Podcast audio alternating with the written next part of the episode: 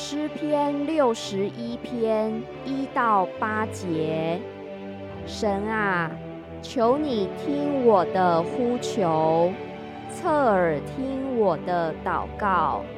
我心里发昏的时候，我要从地极求告你，求你领我到那比我更高的磐石。为你做过我的避难所，做过我的坚固台，脱离仇敌，我要永远住在你的帐幕里，我要投靠在你翅膀下的隐秘处。神啊，你原是听了我所许的愿。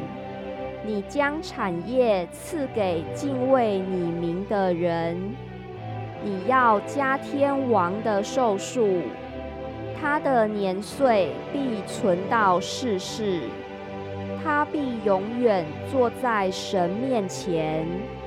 愿你预备慈爱和诚实保佑他，这样我要歌颂你的名，直到永远。好，天天还我所许的愿。